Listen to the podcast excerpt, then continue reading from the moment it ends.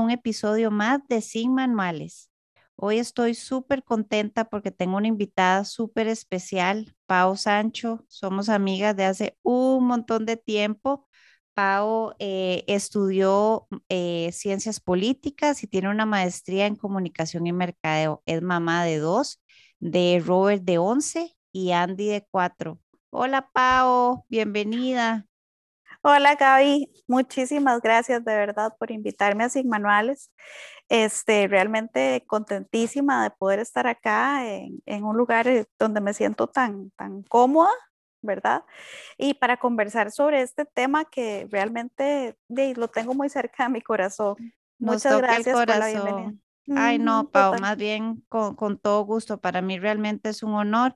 A mí también me toca el, corazón. Hoy vamos a hablar y, le pusimos al episodio realmente el amor mueve montañas porque es un tema súper especial para ambas. Eh, Pau es mamá de un niño con espectro, ah, espectro autista. Eh, para hablar un poquito del tema, eh, los trastornos del espectro eh, autista son un grupo de discapacidades del desarrollo que pueden provocar problemas sociales, comunicacionales y conductuales significativos. según la OMS, señalan que una de cada 50 personas a nivel mundial tiene el trastorno, 8.000 de ellas en nuestro país. Y para darle la bienvenida a Pau con el tema, eh, vamos a hablar de, Robert. Robert es el, hijo mayor de Pau, tiene 11 años. Y Pau, eh, contanos un poquito más sobre la condición eh, de Robert. ¿Qué tan conocías en nuestro país? Bueno, vamos a ver. Roberto tiene una, enfermedad de base. Antes de entrar a hablar, digamos, del autismo propiamente, vamos a hablar de la enfermedad de base que él tiene que se llama esclerosis tuberosa o síndrome de esclerosis tuberosa. Eh, es muy conocido por más que todo por sus siglas en inglés, que es TSC. Eh, y esta es una enfermedad pues que la categorizan, ¿verdad? Las entidades médicas como complejo eh, o raro o enfermedad rara, ¿verdad? Así es como se les conoce, es un trastorno pues genético, es poco frecuente, ¿verdad? Em, que lo que hace es que se formen tumores no cancerosos, por dicha son benignos, que tienen crecimientos excesivos, ¿verdad? O imprevistos a través de la vida de ellos, eh, de tejido normal, ¿verdad? Entonces se hace, se puede hacer en muchas partes del cuerpo. Es, yo siempre le explico a la gente que es como que todos tenemos eh, en nuestro código genético algo que le dice a nuestro cuerpo, vea, no haga tumores, no haga tumores. Pero en el caso de Robert, esa vocecita ahí no está. Eso no, está en el código de él. Entonces a Roberto se le, bueno, a Roberto y a los chicos en general que tienen esclerosis tuberosa, tienen pues tumores en diferentes partes del cuerpo, en el corazón, en los riñones, en el cerebro, los ojos y la piel. La piel que es una de las más características o de las más visuales. Entonces, bueno, ¿qué es lo que, lo que sucede? Que la esclerosis tuberosa, eh, se sabe que 7 de cada 10 personas con esclerosis tuberosa también tienen autismo o están dentro del espectro autista. Entonces, ahí, este, cuando Roberto empezó a crecer, nosotros ya una vez que habíamos pasado por la batería de pruebas médicas, entonces dijimos, bueno, vamos a pasar entonces a la parte número 2 o al paso número 2, que es que lo revise un neurodesarrollista para que entonces pueda eh, determinar cómo va él en su desarrollo y, bueno, determinar si efectivamente este, está dentro del espectro. Y así fue cuando lo llevamos como a los tres añitos y medio, cuatro años, que lo vio la primera neurodesarrollista y ella pues sí nos confirmó que estaba, que estaba dentro del espectro y que tenía, que tenía eh, nivel 2. Nivel 2. ¿Y cuál, y, Pau, cuál es la diferencia entre los niveles? ¿Hay una diferencia como general o depende? Sí, sí, sí, hay una, hay una diferencia. Este, mm, vieras que, según yo entiendo, eh, creo que fue como en los años 90 que el síndrome em, empezó como a, entrar dentro de la clasificación de, las enfermedades dentro de la OMS, ¿verdad?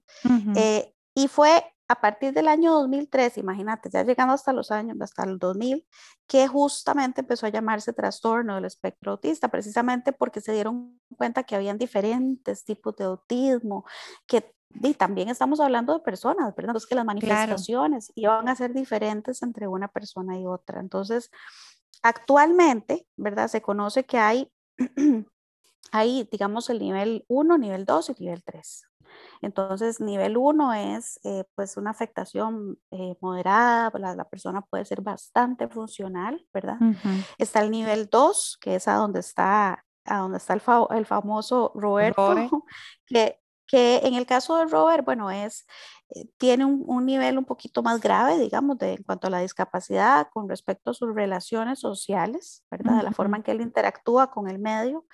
Y también puede, en el nivel 2, podemos ver afectación a nivel verbal y también no verbal.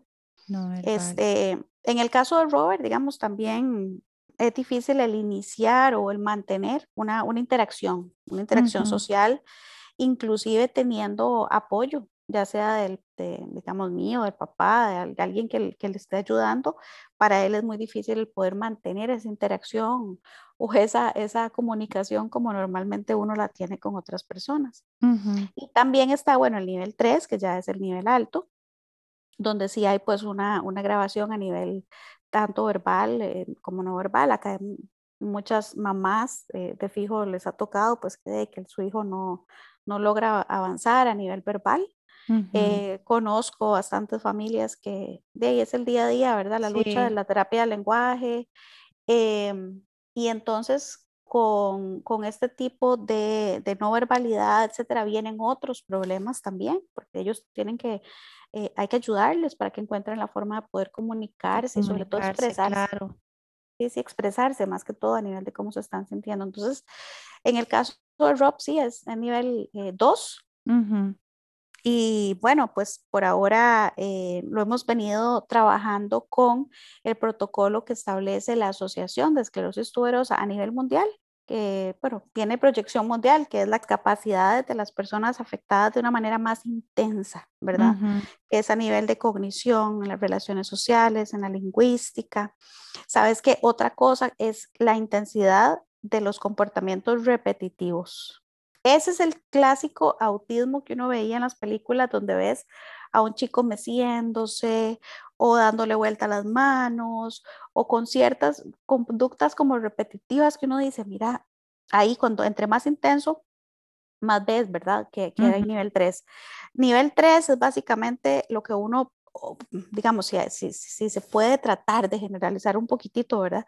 Principales señales serían falta de contacto a los ojos, ¿verdad?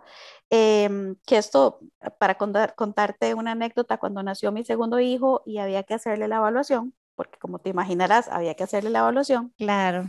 Este, cuando él nació, este, lo llevamos y la que lo estaba evaluando me decía, mira, acá no hay ningún problema, él está jugando con su juguetito, pero constantemente te vuelve a ver, constantemente te está volviendo a ver como para llamar su, tu atención, o sea, para conversar. Entonces, ese es como, el, como uno de los principales puntos. Em, otro es los comportamientos repetitivos, golpear o balancear las manos, mm. ¿verdad? Dificultades en hacer pedidos usando el lenguaje, poder expresarse de alguna forma y sí, el desarrollo del lenguaje tiende a ser una de las, ¿verdad?, eh, características.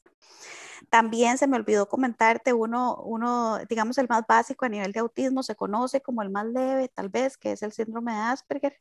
No sé si has escuchado. El síndrome de Asperger, sí, que eh, en, lo, en lo que yo entiendo, no es algo muy, muy, muy, es algo nuevo más bien, ¿verdad? No es tampoco que llevan muchos años llamándole así. Exacto, es, es, es, algo pues que recientemente se ha venido publicando cada vez más y es como considerado el más, más leve entre los tipos de autismo, si se puede decir. y, es, y es tres veces más común en los niños que en las niñas. ah, de verdad. sí, es, es este que yo te mencionaba al principio en nivel 1, que es autismo de alto funcionamiento. Entonces, es muy interesante porque incluso si pensás en población adulta, a veces compañeros incluso del trabajo de uno, gente que uno, ¿verdad? Bien y todo, pero vos de repente decís, mira, algo, algo por ahí, como que esta persona no se comunica del todo, ¿verdad? Como yo, no sé, algo, algo me llama la atención. Habría que ver, porque como antes no era tan común para los padres de familia llevar a sus hijos a revisar, a diagnosticar por un posible autismo, y muchos de nosotros crecimos y nunca nos evaluaron. Sí, Entonces te, te, vas dando cuenta cuando ya sos un adulto. Entonces sí, esos son como los tipos que hay, ¿verdad? A nivel muy general. y, eh y, el niño, ¿y por qué más en niños? No, no sabemos por qué es, eh, afecta más a la población de hombres. Fíjate que ese nos, eh, hay muchos estudios, hay muchas teorías también, pero en este momento no te podría decir exactamente una que sea como concluyente al respecto. Después hacemos otro episodio y invitamos y hacemos un panel, Pau. Sí, claro, claro. Tranquila. Y, y Pau, ¿y, y qué, tan, qué tan conocido es? Yo sé que el autismo sí, pero la, la enfermedad, digamos, base de Robert, ¿qué tan conocida es en nuestro país? ¿Lograron conseguir todos los médicos necesarios o fue, o fue duro? No es, no es tan común que un doctor se especialice en eso aquí en nuestro país. Eh, bueno, especialistas, así como que yo te diga, son especialistas en esclerosis tuberosas, no, ¿verdad? Eh, sí sabemos que hay en, en, otros países, de los países grandes, sabemos que hay incluso clínicas de esclerosis tuberosa. en, en, Costa Rica, pues aún no.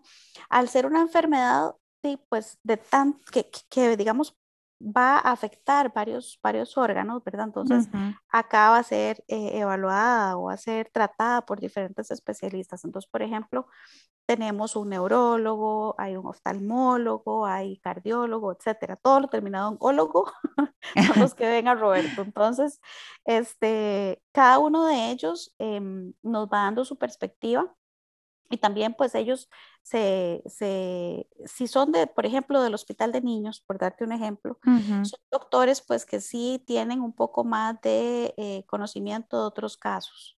Si son doctores que se han mantenido más, digamos, en el área privada, etcétera, no ven tanto caso como ven em, los que sí están en la caja. en la caja. y Robert lo han visto en el hospital de niños.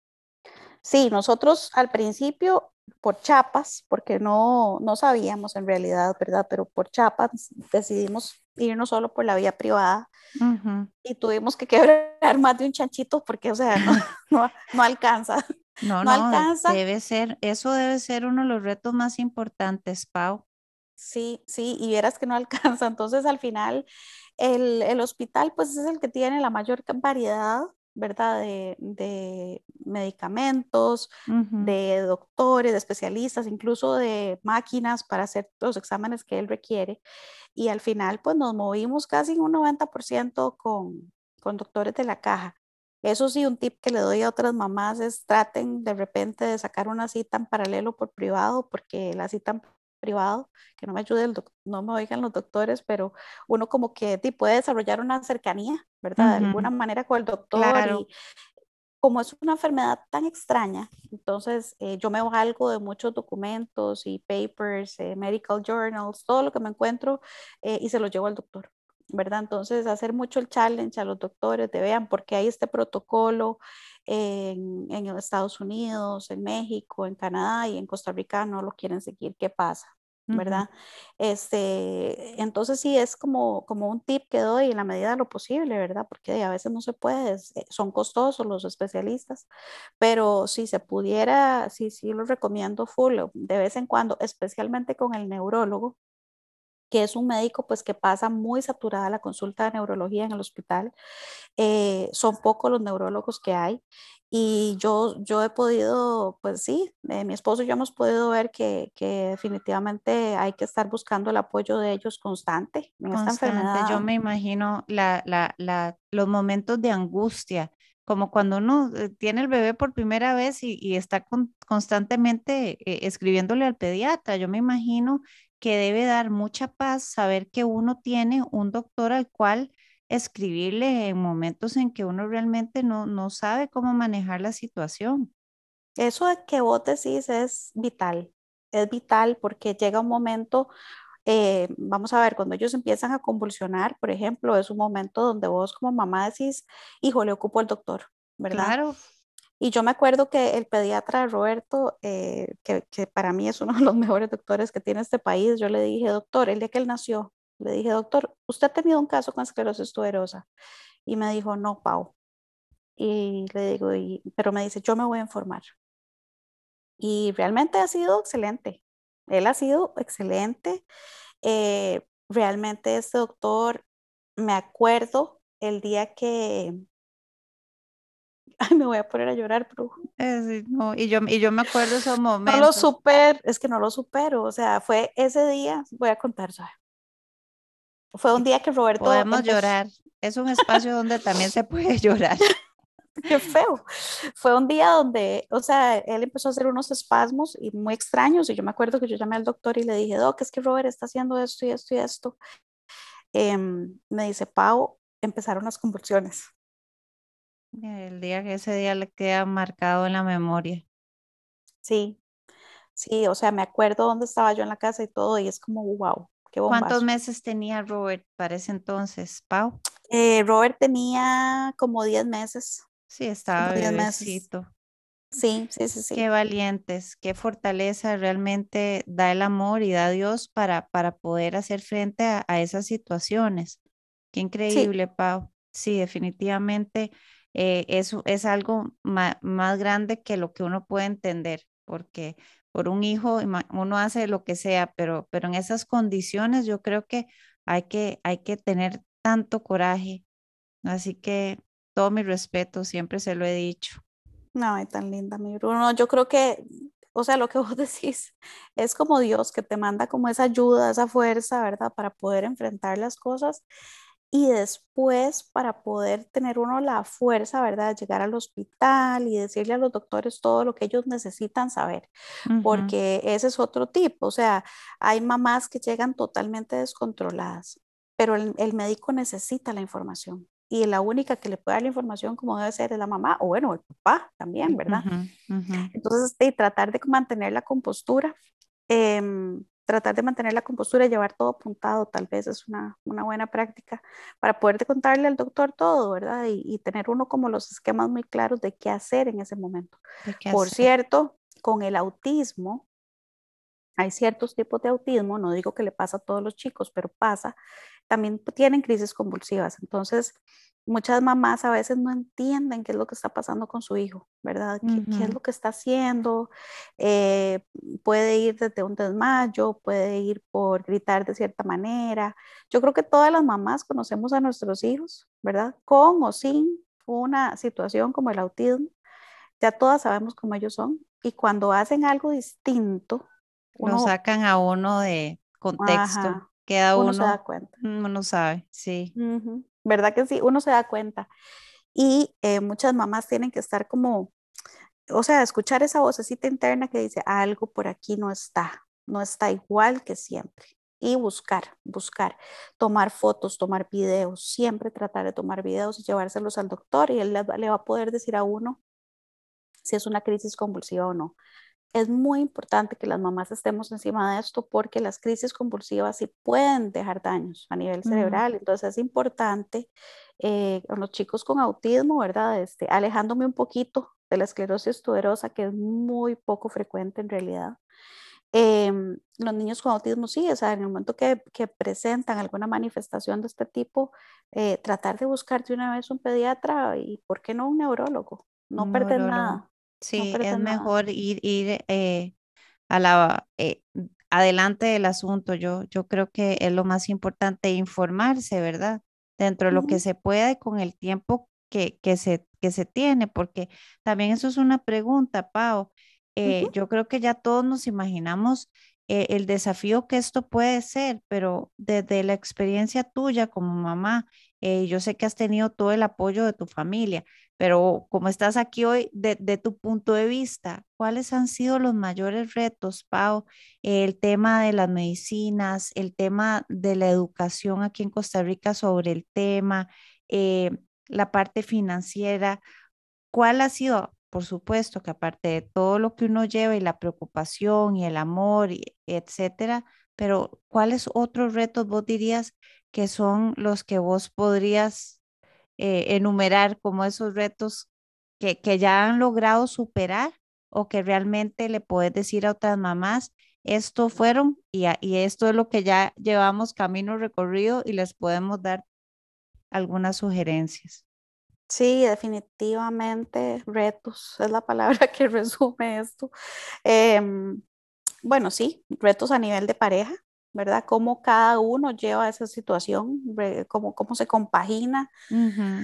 Eh, la, vamos a ver, la dinámica entre los dos, ¿verdad? Eso ha sido un reto.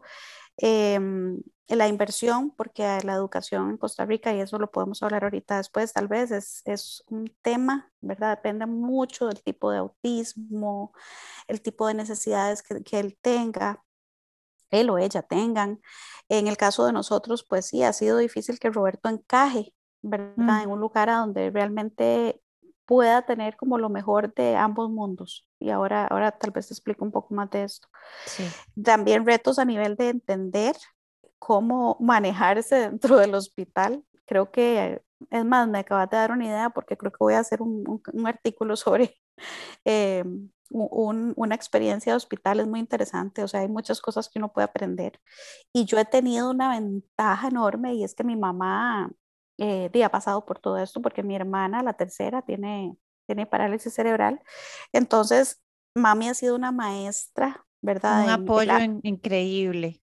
Sí, es un ABC, pero así del hospital, ¿verdad? Entonces, vas a pensar que es algo muy básico, pero no. No, no, no, no. Si el hospital es realmente entrar como a, a, lo desconocido. Uno no sabe qué, le, o sea, qué puede pasar. Yo, yo que en estos días pues he estado pasando por ahí por el hospital, eh, es increíble los protocolos, la burocracia, hasta, hasta, ¿verdad? el, el, el, humor con el que se levanten los doctores, ¿no, Pau? Ya ahí llevaba camino adelantado. Sí, sí, sí, definitivamente el hospital es, es de verdad, es como para, para meterla dentro de una, de una historia de aventura. Pero ha sido muy, muy bonita, o sea, y, y, esto no lo digo a nivel solo de lo malo, pero más que todo, más bien a nivel de lo bueno. Las sorpresas que yo me he llevado en el hospital de niños han sido maravillosas. Entonces, eh, sí, retos a nivel de hospital, a nivel de sociedad, eh, a nivel de ver a Roberto enfrentarse, vamos a ver a otros niños que no están sensibilizados hacia que pueden haber chicos diferentes. Claro. Entonces, ¿cómo como papás o, mamá, digamos yo que soy tan peleona, cómo me he tenido que enfrentar? y los errores que he cometido, o sea, porque imagínate que una vez le dije a una chiquita por pelearme con ella, le dije, usted sabe que Santa no existe. Eso fue un golpe bajo. Eso fue un gran, eso fue un golpe bajo, pero un gran aprendizaje de una querida amiga que me enseñó que me, lo podía usar para sacarme el clavo. Pero yo me imagino eh, de verdad lo que uno siente como mamá. Si uno lo siente, yo, yo también lo siento. A veces que pues veo esos enfrentamientos, yo me imagino cómo el corazón se le va a hacer un, un puñito, ¿verdad? De, de ver, de, de esas, eh, pasar esas experiencias y los chiquitos son chiquitos al final. después hablamos un poquito de, de los grandes, ¿verdad? De, de, cómo está Costa Rica con todo ese tema eh, de diversidad e inclusión. Sí, yo creo que, o sea, pues es, es, una maduración, ¿verdad? Que uno lleva y eso, de hecho, me lleva como al, al mayor reto que al menos yo, yo he tenido, que ha sido como superar ese duelo, ¿verdad? Porque antes de ser mamás, yo creo que todas tenemos una idea de qué va a ser ese hijo. Como vos pensás, bueno, cuando vaya al cine con él, cuando vayamos a hablar, cuando me cuente de las novias o cuando me cuente aquí o me cuente allá. Y enfrentarte en esta realidad donde deciste, ay, pero es que esto no era lo que yo esperaba. Y ahora tengo, ¿verdad? Entonces, enfrentar, vamos a ver cómo llevar este duelo, ¿verdad? Para mí, ha sido mi principal reto. ¿Y cómo lo has enfrentado, Pau? ¿Han tenido que llevar terapia o vos has tenido que llevar terapia? Esto, esto yo no lo podría llevar sola, si te soy honesta. Yo creo que yo hubiera necesitado muchísimo apoyo. ¿Has encontrado ese apoyo? Totalmente. Sí, sí, se llama José Cuervo. No, mentira, mentira, mentira. Estoy, oh, bueno, sí, yo, yo creo que pasaría por ahí también uno, por lo menos una vez al mes por un José Cuervo. estoy molestando, no, no estoy molestando, no vaya a ser que la audiencia piense mal. No, no, pero en realidad mi mayor terapia ha sido la risa. O sea, la risa eh, que he aprendido de, con mi esposo. O sea, esto es, esto es un puro vacilón Esto es un puro Y trabajo en equipo al, al 100. Al 100. O sea, al 100, Jorge es todo chistes. Vamos a meterle el chiste. Entonces estamos en la peor de las crisis con Roberto, que ya Roberto paralizó Multiplaza tirado en el centro de la, bueno, haciendo un escándalo. Y entonces Jorge decide sacar, salir con un chiste, entonces nos da risa a todos y al final uno aprende, o no sé cómo hace, pero como toda esa frustración se te va en una carcajada. Yo de verdad les digo a las mamás que están pasando por momentos de que les acaban de diagnosticar a su hijo o que tienen un niño con autismo, es muy fácil caer en el abismo de la depresión. O sea, es muy fácil. Es muy fácil porque todos los días decís, es que es todos los días a todas horas, que vos decís, puchica, ¿qué fue lo que yo hice? No hay un break, no hay un break. No, no hay break. No, es, o sea, es del y del. Entonces uno dice, ¿qué, ¿qué hago? ¿Qué hago? bueno, hay muchas mamás, me imagino que habrán algunas que le da por hacer mucho ejercicio, pero no puedes hacer ejercicio las 24 horas del día, ¿verdad? No, sacar endorfinas. Sacar endorfinas, o sea, a otras le da por comer, a otros, no sé, pero en el caso nuestro ha sido mucho eh, de recurrir a la risa. Entonces, algo, y te lo digo, o sea, lo ha aprendido Jorge, ¿verdad? La risa es Definitivamente, definitivamente. Definitivamente. La risa azul le decimos, le decimos porque o sea, buscar programas de, si estás demasiado triste, busca en YouTube este, alguien que haga una, un stand-up comedy o no sé, el que, el que te guste. Hay muchos, en Netflix hay un montón este, que, que dan mucha risa, este, incluso mujeres, ¿verdad? Que, que, que, son chistes y que al final te sacan un poco como de esa realidad. De verdad que lo recomiendo. La no, yo creo que eh, eh, la risoterapia es necesario y, y también salir un poquito ¿no? de, de esa cotidianidad, que yo sé que, que es, es difícil y uno en general como mamá se pierde en la maternidad, definitivamente, y salir de esos espacios con una película, con, con lo que sea, ¿verdad? Un video es necesario, es salud mental. Es salud mental y yo creo que, o sea, aparte, digamos, de la fisioterapia, que es barata y lo puedes hacer en tu casa todos los días, también, si, si tenés la posibilidad de buscar un buen psiquiatra, o sea, creo que para Jorge y para mí ha sido fundamental tener el apoyo de un psiquiatra, este, que también se ríe mucho con nosotros, ¿verdad? o sea, dice que a él no se le olvida el día que nos empezó a ver y Jorge le dijo, cuando nos dijo, ¿cómo, es, cómo se sienten ustedes como papás? Ay, doctor, usted ha visto ahí, cuando uno va al mar, de, nosotros estamos en el revolcadero, ahí donde las olas lo revuelcan uno todo, en ese vivimos. Donde salen con el vestido de baño lleno de arena. Ah, sí, tal cual. Pero entonces de ahí es como eso, ¿verdad? Este reírse, yo creo que todo está en las posibilidades de cada familia, o cada mamá o papá, y qué puedo pagar, qué no puedo pagar, este, y también que todo es tiempo, que tus hijos con autismo o sin autismo te están pidiendo. Sí. ¿Verdad? Entonces, sí, es como balancear un poco. Hace unos años eh, yo escribí un artículo que ahí te lo puedo compartir. Me lo compartís para... compartirlo en el Instagram y que las mamás lo puedan leer. Sí, porque habla mucho de eso. ¿Qué siente uno? Híjole, y ojalá peor si sos mamá primeriza. ¿Qué sentís vos cuando sos mamá, mamá primeriza y te dicen tu hijo tiene autismo? Es como que te cae un baldazo de agua fría. Entonces te lo voy a pasar porque mm, si yo pudiera como comunicarle a todas esas mamás, vea, respiren, lloren, griten, ¿verdad? Eh, esto va a pasar, esto va a pasar, esa frustración pasa, esa frustración pasa. Yo me acuerdo que, bueno, en el caso mío con Roberto, yo no podía decir la palabra tumor. Por un año entero yo no podía ni decirla porque se me venían las lágrimas. Eh, y después pasa. Nada es eterno, o sea, todo pasa y uno y, y, una de las cosas que más admiro, al menos de ustedes, es que una oportunidad tan difícil la han convertido en una oportunidad de crecimiento. También se han interesado, porque sé, sé, que han ayudado a otras mamás, eh, están totalmente involucrados con temas de, de fundaciones, conocen. Y yo creo que entonces también uno lo ve por el otro lado, ¿verdad? Lo, difícil y todo, pues de, no, no hay palabras para describirlo, pero también está lo, lo admirable y el crecimiento, Pau, el crecimiento que se tiene en esos temas y cómo entre más cuesta, uno se apasiona más. Y es que yo creo que solo entendiendo pueden ayudarlo a él y pueden hacer comunidad.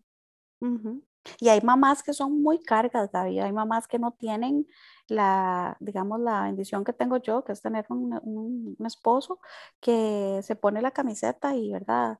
Hay mamás que les toca solitas y ellas salen adelante, salen adelante. Eh, realmente hay mamás, incluso la, la, fundadora de, por ejemplo, que yo te mencionaba, Mariposa Azul en Heredia, que es una de las asociaciones que ha sido eh, clave, en realidad han sido una gran ayuda para nosotros. Eh, yo creo que ellos no se dan cuenta del gran impacto que tienen en las familias cuando tienen ese chat y uno puede recurrir al chat y te das cuenta, puña, hay tanta gente que está pasando por lo mismo que uno, ¿verdad? O que está viviendo situaciones tan similares. Entonces, no están solas.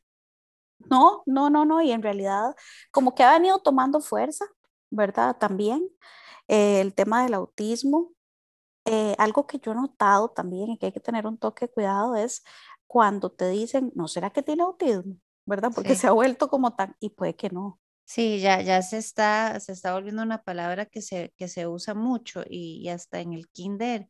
Eh, yo, yo lo he vivido, ¿verdad? Que, que Luchi empezó con unos temas eh, sensoriales ahí importantes y una de las primeras cosas fue descartemos, ¿verdad? Y entonces ella es como tiene muy presente, pero también de uno como papá se queda como será, no será, o sea, y, es una, e, es tan profundo ese tema que no es como para tomarlo a la ligera ni lanzarlo así eh, sin haber estudiado bien al niño.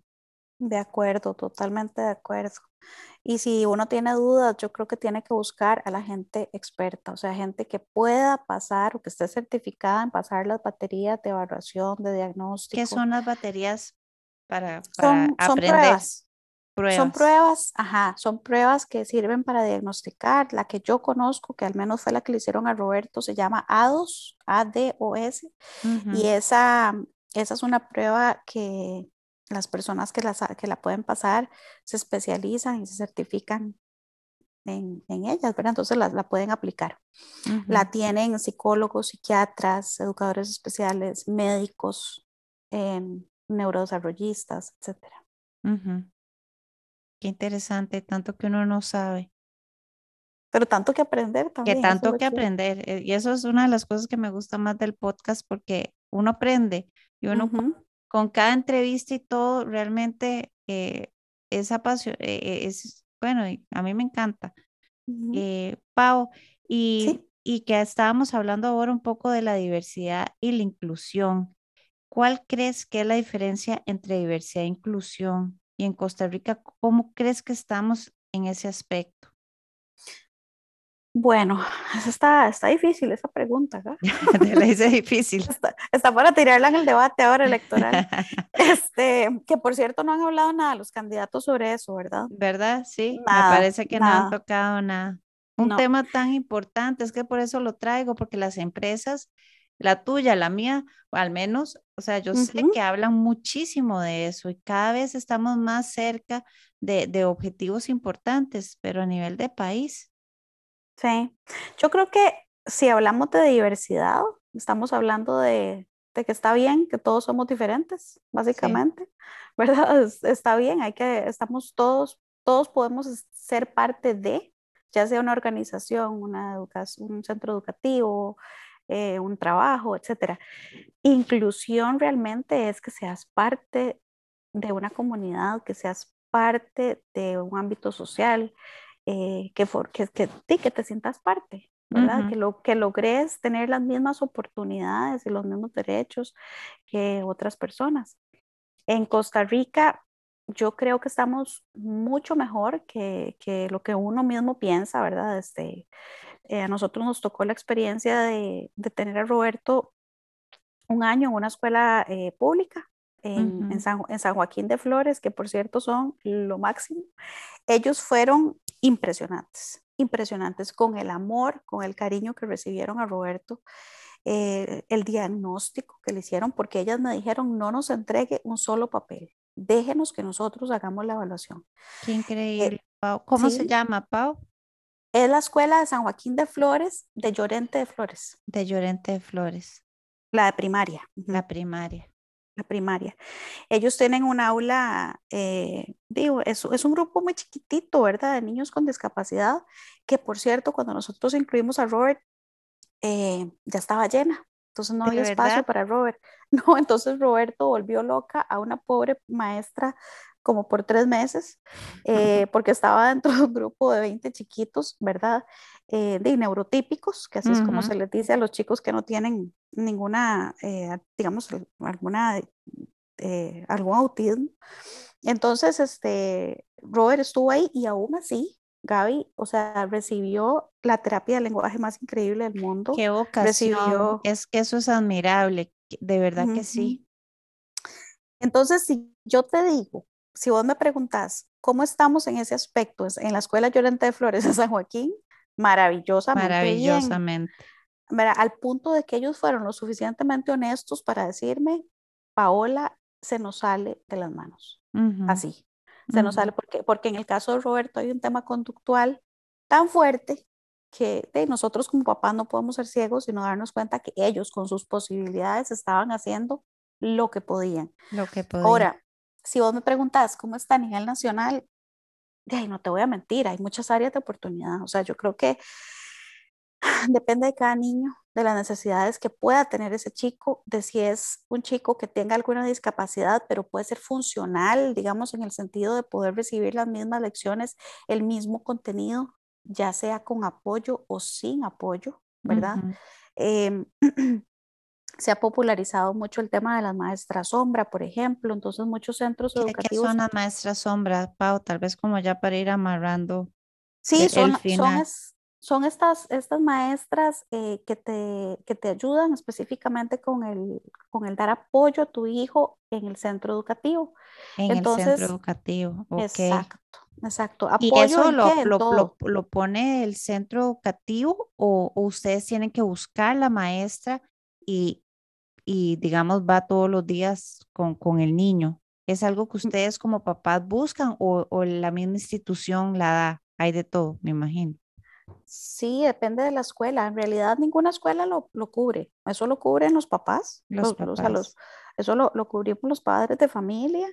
Em, y ellas básicamente entran a la, a la, institución y ahí pues son, son parte, digamos, del, del centro de trabajo eh, pero realmente tiene que llegar a un punto donde realmente sea, sea justificable para que una familia tenga que hacer, porque es una inversión, ¿verdad? Por dependiendo del tipo de apoyos que requiera el niño. En el caso de Roberto, por ejemplo, en esta escuela pública, él necesitaba una, una persona de apoyo y simplemente la, la, la, niña que estaba con él en ese momento me decía, mira, es que no le puedo dedicar el 100% del tiempo. ¿Verdad? Y es que el bandido se especializa en hacer unas travesuras que de, yo no puedo. Y yo le decía, no, yo la entiendo. Dice, yo no podría tampoco, ¿verdad? Entonces, ahí fue donde empezamos a buscar alguna opción donde ella, él tuviera pues una, ¿qué te puedo decir? Como una, una, un sistema donde le dieran educación adaptada a él, y más enfocada en él, en sus tiempos, en su capacidad de sentarse, de poner atención. Roberto, el espacio de poner atención ha venido incrementando a través de los años, pero al principio un niño, digamos, que logra quedarse sentado media hora, ponele, Roberto no lograba ni un minuto, ni dos minutos. Entonces ha sido como a través del tiempo que se ha ido logrando esto y no muchas escuelas tienen la posibilidad de adaptarse a eso, ¿verdad? Ese ritmo, ese ritmo es varía, va variando dependiendo de los niños. Entonces sí, pues tenemos todavía, yo creo que mucho camino, por, delante. Sí, definitivamente. Y ahora actualmente con 11 años, ¿dónde está Robert, Pau? Robert está en una escuela que conseguimos, eh, es una escuela que tiene un enfoque muy lindo porque es basado en también en disciplina positiva, ¿verdad? Pero también le hacen un plan individualizado de educación. Mm. Ese, ese famoso eh, IEP que le dicen en Estados Unidos, que es como plan individualizado de educación, que son objetivos dentro de, digamos, dentro de todo lo que el niño tiene que aprender, pero enfocados, vamos a ver, y organizados como en su capacidad de mantenerse sentado, de poner atención, todo es adaptado a él, como hecho a la medida para él. Y además es una escuela que te ofrece el servicio, digamos, de que tienen acompañamiento a través de, perros que han sido entrenados. Ay, qué belleza. Para, para apoyarlos, sí, es muy lindo, la verdad, súper lindo. Este, bueno, Roberto es muy, muy perruno, ¿verdad? A él le encantan los perros. Em, pero... Es de los míos. Sí, sí, sí, sí. Entonces, este, ahí le dan apoyo de ese tipo. Pero también hemos encontrado otros lugares, ¿verdad? Que por cercanía, tal vez donde vivimos y eso, pues no lo hemos, no lo hemos podido mantener ahí, pero, pero hay otros lugares que son maravillosos. Ahí, de ahí depende mucho también de lo que uno pueda pagar, ¿verdad? También yo creo que va a depender mucho de, de eso, ¿verdad? De las posibilidades que tenga cada familia. Bueno, pero de verdad que qué bendición saber que cada vez eh, hay más lugares, más opciones, ¿verdad? Eh, yo me acuerdo de, tener tal vez la conversación con vos, Robert pequeñito, y, y, era más limitado, no, no había tanto apoyo en este tema. Entonces, para todas las mamás que, que, nos escuchan, pues si necesitan alguna información, eh, va a quedar en, en la cuenta de Instagram yo igual le puedo preguntar a Pau y les contesto mensajes con los nombres de las instituciones si estuvieran interesados. Y bueno, no, Pau, más que agradecerte por este espacio donde yo sé que abriste total y completamente tu corazón con un tema que realmente a mí también, porque conozco a Robert desde que era recién nacido, desde que estaba en la panza, y, y pues para mí es, es un episodio muy especial porque no es cualquiera, es, nuestro Robert, ¿verdad? Y yo he visto eh, cómo el amor ha hecho que estos papás realmente saquen todo ese coraje que tenemos de, de, todos los papás por nuestros hijos, pero esta situación yo he visto cómo ha evolucionado Robert y cómo es el niño que es ahora porque nunca se dieron por vencidos. Así que, Pau, Muchas gracias, de verdad que sí. Ay, gracias. No, gracias a vos y de verdad que no. O sea, las mamás que les, que les está tocando por primera vez o que ya están en este camino, pues de, eh, como decimos, no aflojen, o sea, no aflojen, por más que tengan ganas de un día desaparecerse, desconectarse y largarse del país. Yo creo que uno tiene que respirar, no queda de otra, respirar y, y buscar este, cosas que lo llenen, ¿verdad? Y si tienes que llorar, de llorar, ¿verdad? Y no sentirse mal. Así como la risa, llorar es sanador también. Ay, claro, y no sentirse uno mal, mal papá o mala mamá por sentirse así, ¿verdad? Es que eso, y a veces uno pierde los estribos también. Que a veces lo supera uno. Uno lo a veces Lo supera. No aflojar, seguir adelante, yo creo. Muchas este gracias, Pau, de verdad. Y, y un besito a Robert por ahí y nos hablamos en el próximo episodio y muchas gracias por estar aquí en Sin Manuales Podcast.